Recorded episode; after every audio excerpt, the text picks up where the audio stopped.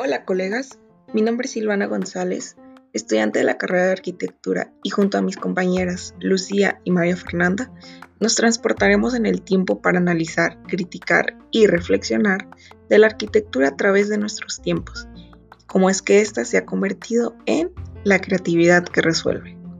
Así como también hablaremos de cómo estudiar arquitectura y no morir en el intento. Y todo esto con un toque de sal y pimienta. Ven, Acompáñanos a través de este viaje del tiempo. Bienvenidos.